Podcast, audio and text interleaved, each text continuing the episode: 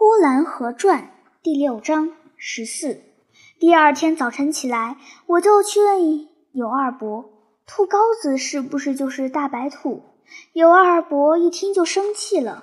你们家里没好东西竟是些耗子。从上到下都是良心长在肋条上大人是大耗子小孩是小耗子。我不知道他说的是什么我听了一会儿没有听懂。